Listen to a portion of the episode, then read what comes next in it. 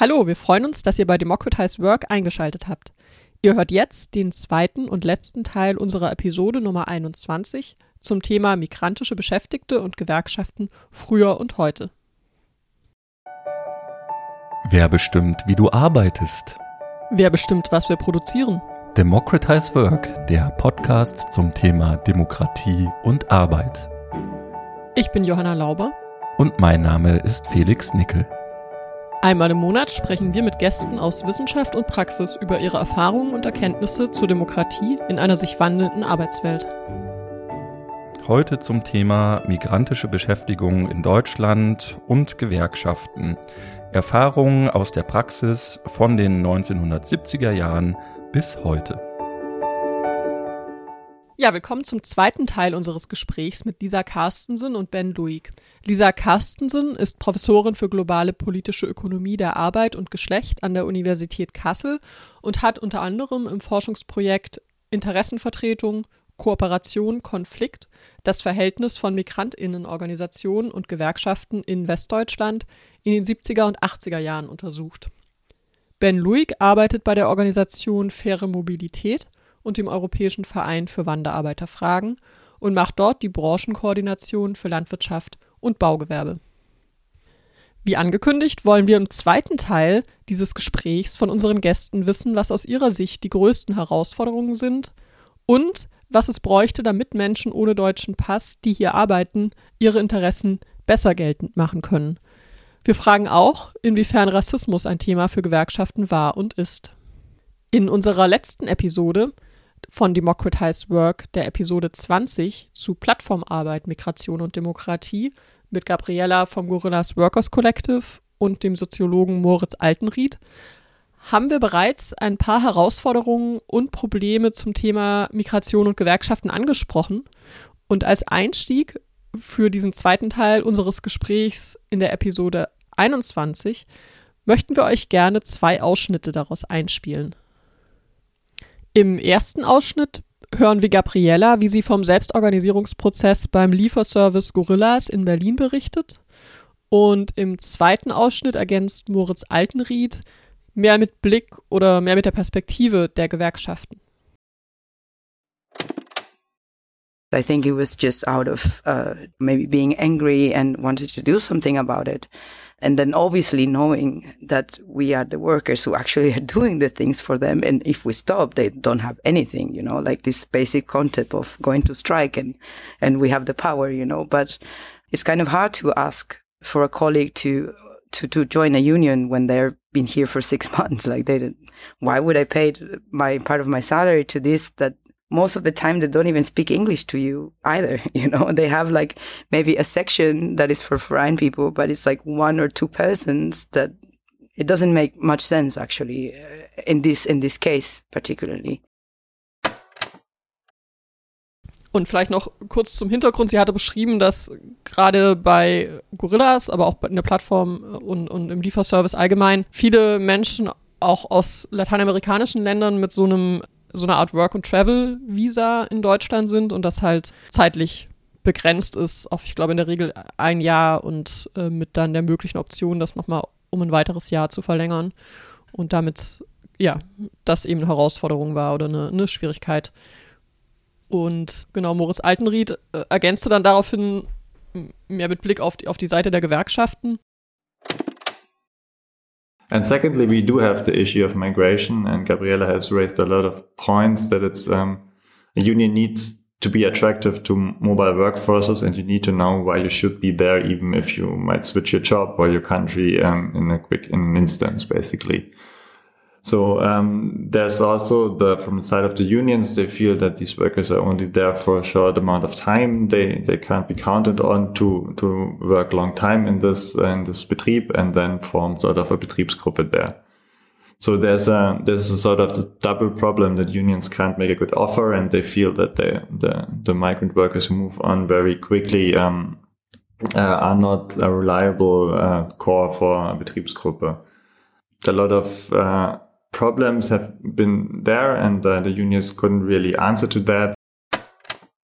Und er machte da auch den Punkt, dass es eben auch nicht nur die Gewerkschaften in Deutschland betrifft, sondern dass für alle Gewerkschaften eine Herausforderung ist.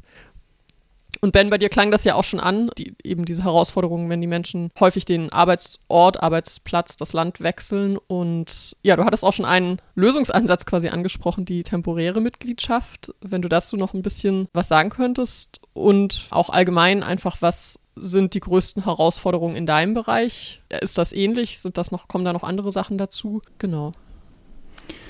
Also ich glaube, dass in den Branchen, mit denen ich zu tun habe, zusätzliche größere Herausforderung nochmal ist im Vergleich zu den Gorilla-Riders die soziale Isolation. Ja? Also das macht es sehr, sehr schwer für die Leute, sich zu organisieren und sich zu vernetzen und Ungerechtigkeiten, die sie erfahren, sichtbar zu machen. Also denken wir jetzt Saisonarbeit ländlicher Raum, ja, wenn die Leute in Massenunterkünften auf dem Betriebsgelände ja, untergebracht sind, sagen wir, irgendwo im ländlichen Raum in Brandenburg zum Beispiel, weit weg von der nächsten Stadt, wo sogar die Internetverbindung insgesamt nicht vorhanden ist in ihrer Unterkunft. Das heißt, sie können ja weder nach Hause sozusagen gut kommunizieren, noch sich digital informieren. Dann ist das eine zusätzliche Herausforderung, die es sehr, sehr schwer macht. Ich würde sagen, dass zu dem Modell der Jahresmitgliedschaft, nach dem du fragst, ja, dass das so simpel klingt, dass es aus meiner Sicht aber wirklich ein extrem weitreichendes Angebot, ein Versuch der Gewerkschaft ist. Ja, also Rechtsschutz ab dem ersten Tag zu organisieren für Leute in Branchen, wo jeden Tag sozusagen Ausbeutung passiert, ist ein sehr krasses Angebot und äh, die Beiträge, die die Gewerkschaft dafür nimmt, also IG Bau, sind sehr, sehr niedrig, damit die Leute sich das leisten können natürlich. Und das ist ein Ansatz, der schon sehr ambitioniert ist, den man überhaupt erstmal einlösen muss. Also ich kann ein Beispiel geben. Wir haben jetzt gerade einen Fall, wo in Frankfurt ein äh, krimineller Subunternehmer sozusagen vom Zoll hochgenommen wurde, ja, ein Netzwerk von, von Subunternehmen und damit, also mehrere Leute aus diesem Subunternehmen sozusagen im Gefängnis gelandet sind. Das bedeutete zugleich für circa 100 rumänische Beschäftigte, dass sie auf der Straße standen und ihre Löhne nicht bezahlt wurden. Und die Leute haben auf Baustellen gearbeitet ähm, in verschiedensten Gegenden in Deutschland für sieben verschiedene sehr ja, angesehene deutsche Generalunternehmen quasi. Und die brauchen natürlich ihre Löhne. Und was die Gewerkschaft jetzt macht, die sind der Gewerkschaft beigetreten. Und was die Gewerkschaft macht, ist sozusagen bei den Generalunternehmen jetzt die Löhne geltend zu machen über die Generalunternehmerhaftung. Das bedeutet natürlich bei knapp 100 Fällen sehr, sehr viel Aufwand. Man muss im Detail nachverfolgen, wann hat wer wo genau gearbeitet, auf welcher Grundlage. Die Generalunternehmen versuchen sich natürlich einen schlanken Fuß zu machen. Das ist eine gigantische Leistung so. Das ist nicht zu vergleichen mit der Betreuung eines jetzt typischen sozusagen normalen ähm, Mitglieds im, in der Baubranche aus Deutschland. Das ist schon sehr, sehr viel. Genau. Ich glaube, das ist also ein zukunftsweisender Ansatz. Es ist aber sehr, sehr aufwendig für die Gewerkschaft und deswegen, hm, wie soll ich sagen, können Region für Region erstmal nur in Einzelfällen, wenn solche, wenn solche Gruppenfälle da sind, sozusagen, wird da sehr viel Energie reingesteckt, um die Leute zu unterstützen. Ähnlich dieses Beispiel der Georgier, was ich vorhin gebracht habe. So, das ist ein Ansatz, der versucht wird, aber erstmal in der Breite, das ist so ein bisschen die Arbeitsteilung, ja, sind sozusagen wir als Beratungsorganisation erstmal da und versuchen, äh, basic-mäßig zu beraten. Weißt du, seit wann es diese temporäre Mitgliedschaft gibt? Die gibt es seit 2020, jetzt seit zwei Jahren. Okay, wow, also noch relativ neu. Kannst du was dazu sagen, äh, wie das so angenommen wird? Kannst du so ein erstes Zwischenfazit ziehen? Ähm, also ich würde wirklich sagen, es gibt, es wird sozusagen nicht flächendeckend genutzt, ja, sondern in einzelnen Fällen. Was wir in der Fläche sozusagen haben, ist, ist erstmal unsere Beratung.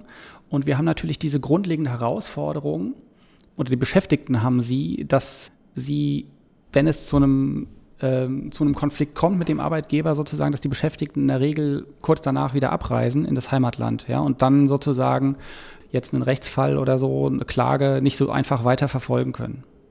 Also in der Saisonarbeit ist es zum Beispiel so, dass es typisch ist, dass nach Akkord bezahlt wird, ja, und dass erst am Ende der Saison ausbezahlt wird. Also die Leute erhalten den Umschlag mit dem Geld an dem Tag, wo der Bus sozusagen vorne vorm Hoftor steht und abfährt dann kann man sich natürlich vorstellen, dass die Leute in einer sehr schwachen Verhandlungsposition sind, wenn dann die Hälfte des erwarteten Lohns oder so fehlt, wenn vorher die Lohnabrechnung intransparent war. Und in diesen Fällen ist es sehr, sehr schwierig, jetzt sagen wir, den Klageweg zu gehen. Und in den Fällen ist es auch schwierig, sozusagen Rechtsschutz in Anspruch zu nehmen. Also was wir erstmal sehr häufig machen, das ist der erste Schritt, ist, wenn Leute zu uns kommen und unsere Unterstützung wollen, dass wir schauen, dass wir was für sie geltend machen, aber es kommt in der Praxis dann schon häufig dazu, dass wir leider oder die Beschäftigten leider dann zum Beispiel, wenn es auch wenn es offensichtlich ist, der Fall, dass sie bereit sind zu sagen, okay, wir, wir einigen uns da auf einen Kompromiss, ja, außergerichtlich so. Das ist eher das, was, was in der Fläche passiert. Ich könnte das versuchen, nochmal so ein bisschen in so einen größeren Bogen einzuordnen, was Ben erzählt, weil vielleicht das wichtig ist, sich nochmal zu Augen, vor Augen zu führen, was der Unterschied zwischen der heutigen Situation und der der 60er, 70er, 80er Jahre ist, wo im Prinzip MigrantInnen sofort nach Ankunft eingebettet wurden in Betriebe, in denen die Gewerkschaften schon da waren und in denen sie zusammengearbeitet haben, eben auch mit den schon gewerkschaftlich organisierten deutschen Kollegen, Kolleginnen. Zwar in anderen Positionen, also es gab ja auch Leichtlohngruppen, die Leute waren rassistischer Schikane ausgesetzt etc. Und sie hatten eben andere Schwierigkeiten und Probleme. Aber sie hatten auch einen gemeinsamen Bezugsrahmen, als wir sind hier die ArbeiterInnen in diesem Betrieb. Und ich glaube, das verändert sich sehr stark, wenn es diesen gemeinsamen Betrieb so nicht mehr gibt. Und das ist ja das Resultat einer, einer arbeitsmarktpolitischen Entwicklung, die ähm, ziemlich weitreichend auch schon zu beobachten ist, dass es jetzt eben vor allem um um Betriebe geht, in denen eigentlich die Gewerkschaften nicht schon da sind und auch nicht schon eine funktionierende Strategie haben und entsprechend das Angebot auch gar nicht so leicht sein kann, wir inkludieren euch einfach in diese Strukturen so, wie sie sind, ähm, sondern, sondern eben neue Ideen und neue Ansätze her müssen. Und deswegen eben auch die Frage ist, wer diskutiert das gerade, wann und wo und wer denkt wie sehr auch out of the box. Ähm, deswegen ist genau dieses mit der Jahresmitgliedschaft eigentlich alles, was du erzählst, Ben, eine total, total wichtige, wichtige, auch für Gewerkschaften insgesamt eine wichtige Entwicklung. Ja, ich kann das, was Lisa sagt, absolut bestätigen. Ne? Ähm, wir haben in der Baubranche zum Beispiel inzwischen im Bauhauptgewerbe eine Fragmentierung ja, in Generalunternehmen und lange Subunternehmerketten. Da ist sozusagen der gesamte Bereich ähm, des Rohbaus outgesourced. Und ähm, zum Stück, also oder vom Prinzip her machen Subunternehmen oder hat es sowas wie eine Arbeitsteilung zwischen Unternehmen auf dem Bau immer gegeben? Ja, das äh, ist historisch so, dass das ein arbeitsteiliger Prozess ist, so ein Haus zu bauen. Aber was wir heute sehen, ist, sind lange, unübersichtliche Subunternehmerketten. Und Baustellen sehen häufig so aus, dass wir vom Generalunternehmen noch zwei, drei deutsche Kollegen da stehen haben, die sehen, wie es läuft, koordinieren ein bisschen rum. Aber darunter ist dann der Polier und die Angestellten sind alles rumänische Kollegen, 17 Leute oder so, die dann die eigentliche Arbeit sozusagen machen oder den Rohbau erstellen. Und damit sind die auch getrennt in verschiedene Unternehmen. Und damit ist es extrem schwierig, ja, Verhältnisse zu haben, von denen Lisa spricht, ja, die ideal wären, dass sozusagen Leute, die nach Deutschland kommen, in Betriebe reinkommen, wo es einen Betriebsrat gibt, ähm, wo es sozusagen vorhandene Strukturen gibt. Das haben wir heute im Bau zum Beispiel, im, im Hochbau eigentlich so gar nicht mehr. Da vielleicht direkt auch mal eine An Anschlussfrage. Also eine Sache, die ja quasi auch immer eine große Rolle spielt, um quasi bestehende Mitbestimmungsrechte, generell demokratische Mitbestimmungen in Betrieben durchzusetzen, sind natürlich ja auch die, die strukturellen Bedingungen in einer bestimmten Branche, aber eben auch die politisch-regulatorische Einhegung von bestimmten ja, Situationen in Branchen.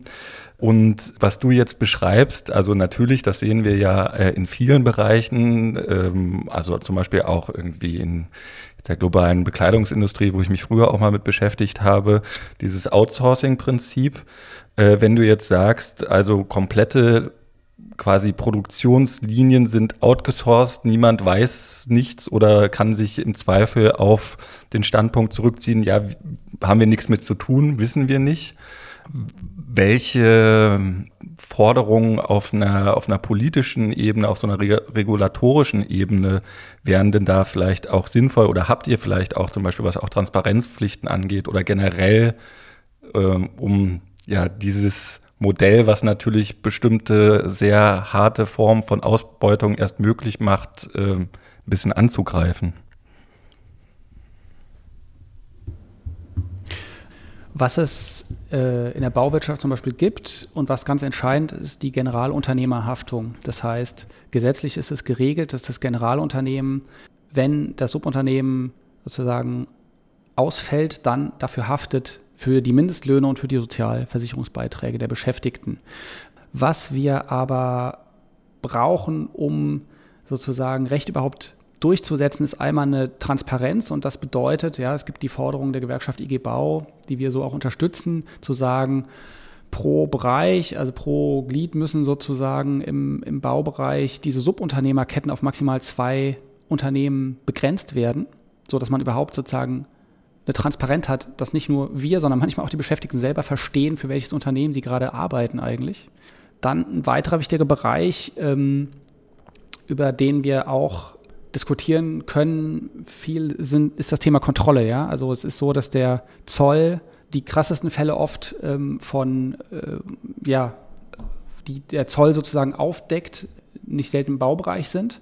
Und das ist einfach so, ne? das Thema Schwarzarbeit spielt eine große Rolle im Bau. Man muss aber natürlich sehen, unter welchen Bedingungen sozusagen Beschäftigte undokumentiert arbeiten. Es ist nicht so einfach, wie manche von außen dann gerne sagen, irgendwie, oh, äh, die hätten das ja einfach anders machen können, die Beschäftigten hätten sich das ja anders aussuchen können, sondern im Grunde ist das Thema Schwarzarbeit in der Braubranche so weit, dass Beschäftigte jetzt hier aus Rumänien kommen, und das sind sehr, sehr viele, ja, auf ein Arbeitsmarktsegment treffen, in dem sie drinne sind, wo es gar keine anderen Formen mehr gibt nach unserer Einschätzung. Ja. Also es ist ganz typisch zum Beispiel, dass die Leute dann Teilzeitverträge haben, also irgendwie offiziell für 20 Stunden die Woche arbeiten, aber jeder, der auf einer Baustelle mal war, weiß, dass keiner so wenig auf der Baustelle arbeitet, dass es das gar nicht gibt.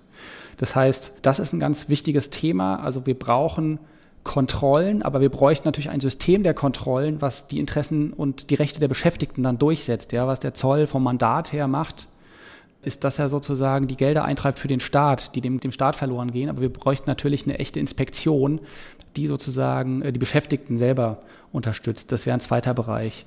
Das dritte ist ein ganz wichtiges Thema für uns in vielen Branchen, ist natürlich die Arbeitszeiterfassung, die einerseits digital und effektiv sein muss, sodass sie kontrolliert wird. Und andererseits natürlich auch wäre die Frage, wer hat dann Zugang zu diesen Daten. Natürlich müssen A, aus meiner Sicht die Behörden da Zugang haben zu. Andererseits müssen die Beschäftigten natürlich auch selber Zugang dazu haben. Also wir haben in vielen unserer Branchen, Landwirtschaft und Bau vorneweg, einfach das Problem, dass immer der Beschäftigte in der Bringschuld ist, ja, wenn er sagt, hier, mir wurde nur ein Teil meines Lohns ausbezahlt, meine ganzen Überstunden wurden nicht bezahlt, das ist ein zweites ganz wichtiges Thema und da sind andere Länder sehr viel weiter zu sagen, wir, Arbeits-, wir erfassen die Arbeitszeit digital und auf eine Art und Weise, dass der Arbeitgeber da nicht rumtricksen kann. Also wir haben massive Formen von, von Lohnbetrug in Deutschland. Genau, ich würde noch mal ergänzen, noch mal auf einer ganz anderen Ebene. Ich merke, je mehr ich mich mit Migration auseinandersetze, desto deutlicher wird mir, dass man Arbeit auch im ganzen Lebenszusammenhang sehen muss und eben auch gucken, Warum, also das hast du eben auch gerade schon angesprochen, Ben, warum sind Menschen eigentlich so erpressbar bei der Arbeit? Warum sind sie so sehr auf bestimmte Arbeitsverhältnisse angewiesen? Und das ist, ähm, das ist ja eine politische Frage. Also das ist eine Frage von, wer hat welchen Zugang zu Sozialleistungen, zur Grundsicherung beispielsweise, unter welchen Bedingungen.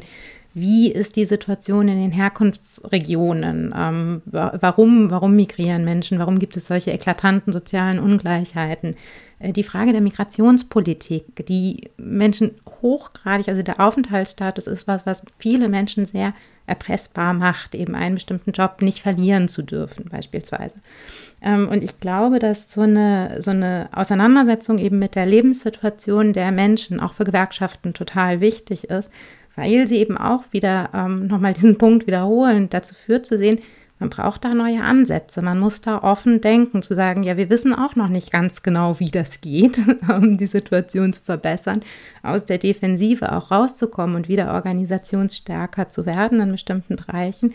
Aber ich bin mir ganz sicher, dass man sich diesen Fragen stellen muss. Und dann ist, dann ist Migration eben auch nicht einfach ein zusätzliches Thema für Gewerkschaften, was sie auch noch irgendwie zusätzlich zur Arbeit in den Branchen und tariflichen Arbeit machen müssen, sondern damit wird es eben auch eine Kernfrage der gewerkschaftlichen Arbeit. Ähm, ich glaube, also ich stimme dir total zu. Und ähm, ich glaube, wir haben jetzt eine ganze Palette sozusagen an Herausforderungen für die Gewerkschaften, ja, was sie alles leisten müssen. Ich will aber schon gerne die Perspektive auch rumdrehen, weil es, glaube ich, wichtig ist, das auch zu verstehen. Ja. Nehmen wir das Baugewerbe als Beispiel. Da ist es natürlich so, dass die sozusagen Erweiterung des Arbeitsmarktes, ja, der freie Arbeitsmarkt nach Osteuropa, die Beschäftigten aus Osteuropa erstmal in den letzten Jahrzehnten natürlich die Situation komplett umgewälzt haben. Und das ist erstmal eine große Herausforderung für die Gewerkschaft, da zu sagen, wir wollen für alle Beschäftigten, also auch für die deutschen Beschäftigten, ja, gute, faire Arbeitsbedingungen sicherstellen.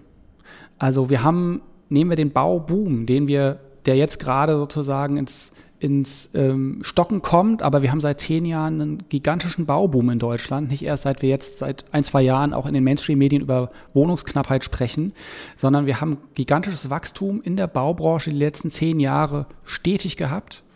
Und wir haben eine deutliche Erhöhung der Zahl der Beschäftigten gehabt. Die bestand aber komplett ähm, aus osteuropäischen Beschäftigten. Also pro Jahr ist die Zahl der Menschen, also ohne deutschen Pass, die aber sozialversicherungspflichtig in Deutschland arbeiten, im Schnitt um 11 Prozent Jahr für Jahr gestiegen. Also es gibt einen Bauboom, von dem auf dem Papier erstmal auch die Beschäftigten eigentlich profitieren müssten. Was wir aber sehen, ist, dass weder diese osteuropäischen Kollegen noch auch die deutschen Kollegen profitieren davon. Also wir haben, wenn wir zum Beispiel nach Ostdeutschland gucken, überhaupt nur, also deutlich weniger als 20 Prozent der Beschäftigten, die Tariflöhne bekommen, die oberhalb von den bis letztes Jahr Branchenmindestlöhnen liegen, auch unter den deutschen Beschäftigten. Wir haben unter den deutschen Beschäftigten eine erhebliche Zahl von Leuten, die, das sind qualifizierte Beschäftigte, die bekommen aber nur Helferlöhne. Also wie ein Bauhelfer, der eigentlich sozusagen vor jedem Handgriff erklärt bekommen müsste, was er zu tun hat. Es gibt also eine starke Dequalifizierung auch der deutschen Beschäftigten in der Baubranche, zehn Jahre, zehn Jahre seit dieser Boom läuft. Und das ist schon eine große, große Herausforderung, die wir einfach haben. Ähm, ne, wenn wir jetzt sprechen darüber, sozusagen, was müssten die Gewerkschaften alles tun, ähm, auf jeden Fall, da haben wir eine lange Liste. Aber es ist super, super schwierig in so einer Situation, sowohl die Kollegen aus Osteuropa, aber eben auch die deutschen Beschäftigten zu ja, noch stärker zu unterstützen ja, oder weiter nach vorne zu bringen. Ja, genau. Also du hast es eben schon gesagt, Ben. Die Frage, was müssten Gewerkschaften alles tun, die lässt sich dann immer einfach damit beantworten, ja, alles irgendwie. Aber es stellt sich ja auch die Frage, was ist eigentlich auch äh, mit begrenzten Ressourcen und so weiter überhaupt leistbar? Ich hoffe, die Frage ist jetzt nicht zu komplex. Also sie ist komplex, aber also die ist komplex, aber ich muss ja nicht komplett beantworten. Also ähm, ich würde so sagen, vom Prinzip her finde ich eigentlich diese Arbeitsteilung, die wir jetzt ein Stück weit haben, nicht verkehrt. Ja, dass wir sagen, wir haben inzwischen eine Struktur unter den Beratungsorganisationen. Das ist nicht nur faire Mobilität und EVW, das sind zum Beispiel auch ähm, Arbeit und Leben, auch faire Integration, die fokussieren sich auf die Beratung von, von Menschen aus Drittstaaten, arbeitsrechtlich. Zu sagen, okay, grundlegende Unterstützung, Informationen dazu, welche Rechte habe ich in Deutschland, können wir in der Breite anbieten. Und andererseits dieses Modell der IGBAU, was aber sehr viele Ressourcen fordert und zu sagen, okay, ähm, wir bieten euch, wenn ihr Mitglied werdet, bei uns auch wirklich einen Rechtsschutz ab dem ersten Tag an. Das ist schon sozusagen, glaube ich, erstmal auf jeden Fall der richtige Ansatz. Wir brauchen definitiv grundsätzlich mehr Tarifbindung jetzt in Branchen wie in, in der Baubranche. Ähm, genau, und ich glaube, da ist es einerseits natürlich wichtig, dass die Gewerkschaft sozusagen die richtigen Strategien wählt. Wir haben zum Beispiel durchaus eine steigende Zahl an Auszubildenden. Ja, es ist ein Potenzial da für die Gewerkschaft, auch da zu wachsen und ähm, sozusagen zu wachsen bei den jungen Beschäftigten. Es ist eben eine boomende Branche. Und andererseits, glaube ich, aber muss die Politik eben auch ihre Rolle spielen und kann bei so Themen wie Basic-Themen, ja, wie digitale Arbeitszeiterfassung oder so sich keinen schlanken Fuß machen, sondern muss die grundlegenden Rahmen setzen, die es braucht.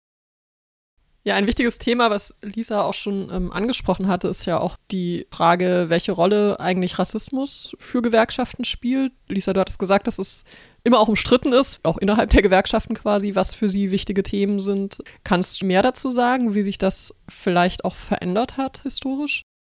Genau, ich glaube, vorweg ist wichtig äh, zu sagen, dass Rassismus als gesellschaftliches Verhältnis durch, sich durch alle Bereiche des Lebens zieht und insofern nicht erst im Betrieb, nicht erst in der Gewerkschaft relevant wird, sondern eben auch äh, Migrationspolitiken, ähm, Sozialpolitiken äh, und die Frage, wer in welchen Jobs arbeitet, zunehmend äh, prägt und auch äh, in meinem Untersuchungszeitraum schon geprägt hat. Und insofern ist es natürlich eine Fragestellung, die sich durch alles durchzieht. Ähm, und eben, also Rassismus führt dazu, dass einige stärker ausgebeutet werden als andere. Es führt zu Entsolidarisierungen. Ähm, Und Gewerkschaften haben sich deswegen, äh, vor allem in den 1980er Jahren, als es so offen ausländerfeindlich hieß es damals, aber eigentlich offene rassistische Konjunkturen und Gewalt gab, dazu positionieren müssen. Ich glaube, da gibt es auch sehr viel Erfahrung. Es gibt verschiedene Kampagnen, in denen es darum geht, dass Gewerkschaften Stopp zu Rassismus sagen. Die, die ich mir genauer angeguckt habe, war die gelbe Hand. Die hatte wo diese Idee, man klebt sich so einen Button an die Jacke, um eben sich auch zu bekennen zu einer antirassistischen Haltung und das Thema auch im Betrieb besprechbar zu machen. Da gab es dann Festivals und Zeitschriften dazu und so. Also es war so ein bisschen aus so einer popkulturellen Logik raus, die Kampagne.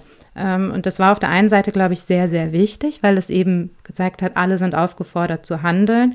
Auf der anderen Seite wurde es von migrantischer Seite auch sehr stark kritisiert als so ein, naja, das ist jetzt so ein gnädiges, ihr bekennt euch jetzt mal gegen Rassismus, aber eigentlich diese ganzen gesellschaftlichen Verhältnisse, die dazu geführt haben, dass es diesen Rassismus gibt, die ähm, sind ja auch nochmal ein Thema. Und das ist, fängt eben an mit der Haltung, findet man Migration eigentlich gut oder nicht gut? Und ich glaube, in dem Spannungsfeld ähm, bewegten sich so die äh, Mobilisierungen, die ich mir angeguckt habe. Äh, und es wurde eben sehr viel gestritten. Und ich hatte auch in der Auswertung unserer Materialien den Eindruck, genau dieser Konflikt ist eigentlich auch nicht behoben, sondern es ist eben dieser, bleibt es bei, einem, bei einer Hochglanzkampagne und einem Lippenbekenntnis oder übersetzt es sich eben auch in Arbeitspolitiken? Die Frage, was kann man tun, um, um Segmentierungen und Spaltungen auch arbeitspolitisch und migrationspolitisch zu bearbeiten. Also ähm, ich würde aus meiner Erfahrung, jetzt der persönlichen Erfahrung Austausch mit deutschen Beschäftigten, mit Betriebsräten und so weiter, sagen, dass ich ähm, Rassismus da nicht als Problem sehe. Ähm, was ich als ein strukturelles Problem in den Branchen, mit denen ich zu tun habe, sehe, ist, da hatten wir auch vorhin schon mal drüber gesprochen, die Hierarchisierung, die in den Betrieben sozusagen als Struktur da sind. Ja? Und die sorgen ähm, oft auch dafür, dass die deutschen Beschäftigten von den osteuropäischen Kollegen ziemlich weit weg sind. Also wenn wir zum Beispiel einen Sonderkulturbetrieb äh, nehmen, der jetzt irgendwie Spargel produziert, ähm, dann sind die deutschen Beschäftigten, das ist eine sehr kleine Zahl, quasi im Managementbereich. Dann der Vorarbeiter, der auf den Feldern die Leute kontrolliert, ist ein Pole. Und die Saisonbeschäftigten, die die Akkordarbeit machen, sind Rumänen. Oder ähm, wenn das immer noch Polen sind, jetzt äh, in Mecklenburg-Vorpommern oder so, dann ähm, äh, gibt es auch da eine Hierarchisierung, die stattfindet, ähm, unter großem Druck von Seiten des Arbeitgebers, ja, dass zum Beispiel die polnischen Kollegen, die schon länger dabei sind, kriegen die produktiveren Felder und danach Akkord bezahlt wird, verdienen die dann mehr als die rumänischen Kollegen oder so. Das heißt, es gibt diese Hierarchisierungen sehr stark, ähm, die eine Solidarisierung sehr schwer machen. Ähm, ähnlich beim Bau, da haben wir vorhin drüber gesprochen, das ist eben die extreme Aufspaltung inzwischen in Generalunternehmen und Nachunternehmen, die dann Subs sind, äh, die sehr, sehr kostengünstig ähm, sozusagen Aufträge erledigen, da finden sich dann keine deutschen Beschäftigten, sondern da ist selbst der Polier, also der sozusagen, ja, der Art von Vorarbeiter ist, der diese Scharnierfunktion zwischen Arbeitgeber und Beschäftigten hat, auf der ist dann auch selber häufig, sagen wir jetzt, ähm, Bosnier oder Rumäne oder so. Das heißt, es, es, es gibt eine sehr starke Trennung und das macht eine Solidarisierung und einen gelebten gemeinsamen Alltag einfach sehr, sehr schwer. Und das fängt am Arbeitsplatz an und setzt sich dann natürlich in den Unterkünften häufig auch fort. Ähm, und ich glaube, das ist aus meiner Sicht in den Branchen das zentrale Problem nicht so sehr das Bewusstsein der deutschen Beschäftigten, mit denen ich zu tun hatte, sondern da gibt es eigentlich ein sehr großes Wissen darum. Ähm, genau, und trotzdem ist man in den Details sehr, sehr weit weg, weil man sozusagen Tag für Tag nicht die Arbeitspraxis gemeinsam hat. Ja, spannend. Man kann sich gut vorstellen, wie durch diese ja geradezu strikte Trennung der Gruppen in den verschiedenen Bereichen und durch die Hierarchisierung ja eine Solidarität und auch einfach nur ein Austausch zwischen den verschiedenen Gruppen deutlich erschwert ist. Umso ermutigender, dass es gelungen ist, mit dieser Jahresmitgliedschaft trotzdem diese Solidarität herzustellen. Wir sind jetzt auch schon langsam am Ende und ich würde gerne noch eine letzte Frage zum Abschluss stellen und euch ein bisschen die Möglichkeit auch geben, sozusagen ein Schlusswort zu formulieren, einen kleinen Ausblick zu geben. Wir hatten in unserer letzten Episode, der Episode 20, ja über migrantische Arbeit in der Plattformökonomie gesprochen und vor allem auch de dem Widerstand und den Organisierungsprozessen, die es dort gibt. Zuletzt gab es jetzt auch bei TikTok einen erfolgreichen äh, Organisierungsprozess und, und da scheint es ja ein politisches Potenzial zu geben. Was denkt ihr, wie können die DGB-Gewerkschaften dieses Momentum nutzen, davon vielleicht auch lernen?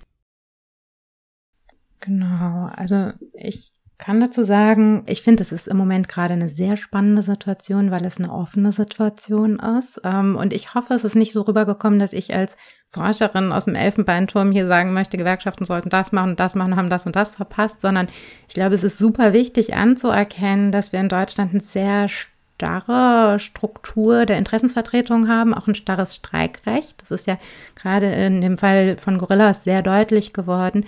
Und dass Migration eben zu Situationen führt, die so ein bisschen quer zu diesen Strukturen liegen oder diese Strukturen sprengen. Und genau deswegen äh, das natürlich zu sehr vielen Konflikten führt und auch aufreibenden und anstrengenden Konflikten für die Beteiligten, aber bestimmt auch Möglichkeiten bietet und, und eben sehr spannend ist. Und ich glaube, was wichtig ist, ist zu verstehen, dass, das war ja quasi auch mein Ausgangspunkt aus der Forschung, Gewerkschaften nicht monolithische Einheiten sind, ähm, sondern dass es innerhalb von Gewerkschaften sehr viele verschiedene Ansätze und auch Debatten und Auseinandersetzungen gab. Das war in unserem Untersuchungszeitraum sehr stark. Es ist aber, glaube ich, heute auch nicht anders. Ähm, und auf der anderen Seite eben auch, dass man nicht von MigrantInnen als einer gemeinsamen Gruppe sprechen kann, sondern dass es auch sehr viele Unterschiede gibt in den Positionierungen. Wir haben jetzt tatsächlich gar nicht über Geschlecht gesprochen, aber es war ja auch in der Geschichte so, dass nicht nur Männer gearbeitet haben, sondern auch Frauen. Also dass das auch nochmal eine Differenzierungskategorie ist, die eine wichtige Rolle spielt. Ähm, und dass das aber eben auch dazu führt, dass ein genauerer Blick auch ähm, neue Situationen und Konstellationen aufzeigt. Und dabei ist es dann auch wiederum wichtig, Migrantinnen nicht als Opfer der Verhältnisse, sondern eben auch als Handelnde zu sehen. Und das haben ja eben auch die Beschäftigten äh, in der Plattformökonomie bereits sehr deutlich gemacht und in vielen anderen Bereichen auch. Insofern bin ich tatsächlich auch optimistisch. Ja, ich glaube, dass ähm, erstmal von der ähm, sozusagen von dem Streik, von der Organisierung der äh, Gorilla-Beschäftigten, ähm, viele andere, auch Beschäftigte, ja, auf jeden Fall lernen können, wie man überhaupt auch über Medien, digitale Medien, die, die eigenen Kämpfe sichtbar macht. Das, ähm, also einerseits glaube ich, haben wir in anderen Branchen, an anderen Orten, ja, ähm, in Nahrungsmittelfabriken in einer abgelegenen Region oder in einer Kleinstadt hat man natürlich vielleicht schlechtere Voraussetzungen, aber ich erlebe immer wieder auch also das sind dann oft kleinere, kleinere Sachen, aber ähm, dass Beschäftigte ähm, im Bau, in der Landwirtschaft, migrantische Beschäftigte trotzdem über Medien, über digitale Medien ihre Interessen sichtbar machen können und ihre Fälle. Ich glaube, das ist erstmal was, was man in vielen Fällen davon lernen kann. Ähm, bei den Gewerkschaften würde ich sagen, ähm, ich glaube, dass auf einer grundsätzlichen Ebene ähm, Gewerkschaften funktionieren als Solidargemeinschaften und aus sehr, sehr gutem Grund so. Und es ist zum Beispiel bei diesem Jahresmitgliedschaftsmodell, über das wir jetzt gesprochen haben, so, dass aus meiner Sicht die Gewerkschaft da in eine sehr starke Vorleistung geht für die Menschen, äh, die bisher nicht ihre Mitglieder sind, äh, weil sie sagen, wir bieten euch ab dem ersten Tag Rechtsschutz und nicht erst nach drei Monaten, ja, wie es normalerweise so ist, weil ihr sollt ja eigentlich erst Teil von uns sein. Und das trägt dem Rechnung, ganz klar, weil die mobilen Beschäftigten eben zirkulär migrieren und nur kurz in Deutschland sind und das komplette Modell sonst einfach eine Mitgliedschaft einfach keinen Sinn für sie macht. Und das ist aber sozusagen ein sehr, sehr starkes Angebot, was sehr weit reicht. Und ich glaube, was viele von außen, die jetzt Gewerkschaften nicht so gut verstehen, gar nicht so als so was weitreichendes sehen.